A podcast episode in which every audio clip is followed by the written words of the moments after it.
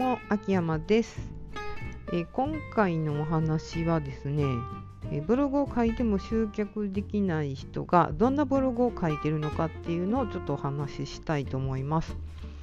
えー、私のところにはですね、まあ、毎月毎月、まあ、同じような感じでですねあのブログ書いても集客できないんですっていう人がすごく来るんですけど、まあ、そういう方はえーと、大体ですねもうほぼ100%でアメブロであのブログを書いてる人が多いです。で結構ですね長い期間ブログを書いてる人がすごい多いんですよね。えっ、ー、と1年とかじゃないですね。あの数年単位でブログを書いてても集客できない、えー、ゼロっていうことですよね。えーと、ゼロの状態でずっとブログを書き続けている方がすごく多いんですけど、まあ、そういう方が、えーと、全然ブログから集客できないですっていうご相談に来ます。で、まあ、大きく2つに分かれるんですけど、えー、企業塾とか、えーと、ブログのコンサルとかそのアメブロ内でコンサルやってる人結構多いですよね、まあ、そういう方に指導してもらって書いたブログで集客できないっていう人と、まあ、ずっと自己流でやってて集客できないっていうこの2つのパターンに大きく私のところに来られる方は分かれてます。で、まあ、企業塾とかコンサルの人に教えてもらうとですね結構そのふわっとした、えー、っとこと内容でブログを書くようにこう進められるっていう場合が多いんですけどまあ、女性なんであのワクワクとかキラキラとか、えー、自分らしく生きるとか、まあ、そういうちょっとふわっとした内容で集客をし始める人が多いんですよ。多分それは、えーと、コンサルとか企業塾で言われてると思うんですけどでそういう内容で、えー、自分の伝えたいこととか自分の言いたいこととかを、えーと、バンバン書いてるんですけど、えーすごくこう何を書いてるのか読んでても全然よくわからない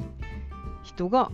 多いですね内容的には。ふわっとしてこれをやったらあなたの人生がすごくキラキラしますとか、えーこう前向きに生きれるようになりますとかそういうことがすごくブログに書かれてるんですけど具体的にじゃあどういう人がどうなったかとかどういう悩みを持った人が、えーと、どういうふうに変わったかっていうのは、まあ、ほぼ一切書かれてないんですよ。本当にお客さんがどうなったかじゃなくて自分がどうしたいかしかまあ書かれてない。であとはかなり専門用語を使って書かれている方が多いです。だから読んでても何のこっちゃもう全然わからないんですよ。で、専門用語に対する補足説明とかもないし、まあ、自分の言いたいことしか書いてないんで、これはもう100%ブログから誰もお客さんが来たことないやろうなと思って、まあ、誰も来てないですよねって言ったら、皆さん、はい、1人も来てないですって言います。で、これは大体その、もう本当前さっきも言いましたけど1年2年3年とかもう継続的にやってても全然集客できない人がそういう感じで書いてます。でかたやまあ自己流でやっている方っていうのはもともと,、えと集客用のブログとして書いてなかった人が多いんですよ。あのもともとは本当に日記みたいな感じでブログを書いてて途中から集客用のブログに切り替えたっていう人が多いんですけどほぼそのまままあ引きずって書いてるんで主な主なことはですね書いてる内容はですねもうほとんどまあ子供さんの話がすごく多いんですよ。子供さんの成長の過程とか子供の誕生日とか子供とどっか遊びに行った。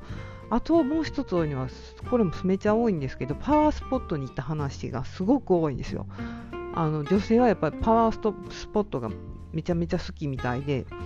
あのそのパワースポットに友達と行ってパワーもらいましたっていう話が書いてあるのとあとは一応ですねちゃんと、えー、集客のためのそのブログ記事も書こうとしてたまに書いてらっしゃるんですけど、まあ、その内容がですねこれも全員に共通してるんですけどまず挨拶から入って何をやってる何々ですみたいな結構まあ長く書いてる方もいらっしゃるんですけどその自己紹介みたいなのを。で、こんにちはとかおはようございますとか、まるの何々ですって書いてて、で、その次にですね、天気の話とか、今日の天気はどうですねとか、今日はすごく寒かったですね、私の住んでるところでは、えーと、雪が積もりましたとか、気温が何度になりましたとか、そういう話を書いてます。で、その下にですね、なんか最近起こった自分のなんか出来事みたいなのをずっと書いてる方が多いですね。もうこの3つがセットみたいになってるんですよね。自己紹介、天気の話、季節の話、自分に起こった出来事がもう前半半分以上使って書かれてて、でその後に自分のそお仕事の話がちょろっと書かれてるんですけど、もうほとんどその、なんて本当日記みたいな感じなんで、もしタイトルがすごい良くてもそのそのタイトルに対する答えがだいぶ下の方に書かれてるんで読むの嫌になるんですよね。なのでまあ、集客できない。もともとその日記ブログから派生した集客ブログなんで、あの全然そのそこから抜け出せずに集客できないっていう方が多いです。でそのこの2パターンですね、自分の言いたいことばっかり書いている、専門用語を使って書いてるっていうのと、日記ブログであの自分の子供の話とかパワースポットに行った話とか、えっと、季節の話とかそういうのをずっと書いてるっていうこのブログの内容はほとんどこれこのこういうことを書いてる人はもう集客できてないもうほぼゼロほぼゼロというか全員ゼロなんですけど、まあ、ゼロなんですね。じゃあな、えーと、じゃあ集客できるブログにするためにはどんな内容を書いたらいいんかっていうことなんですけど、まずその需要があるかどうかなんですよ。で需要がない人もやっぱりいてるんですよね。見てたらあこの人にこの仕事に対する需要はゼロやろうなと思うんですけど、えーと、そういう人はもうどんなに頑張っても集客は多分できないんですよ。でまずまあ需要を見極めるっていうことが大事なんですけど、まあ、需要があったとしてですねその後はやっぱりお客さんの悩みについてブログを書かないと絶対お客さんは来ないんですね。でお客さん実際に来たお客さんがどういう悩みを持っててそれに対して自分がどう回答したかっていうのを書いていかないとお客さんは来ないです。あとはもう徹底的に SEO 対策をするってことです。で、アメブロで書いてる方、女性の方は特にですね、SEO 対策全くしてないんですよ。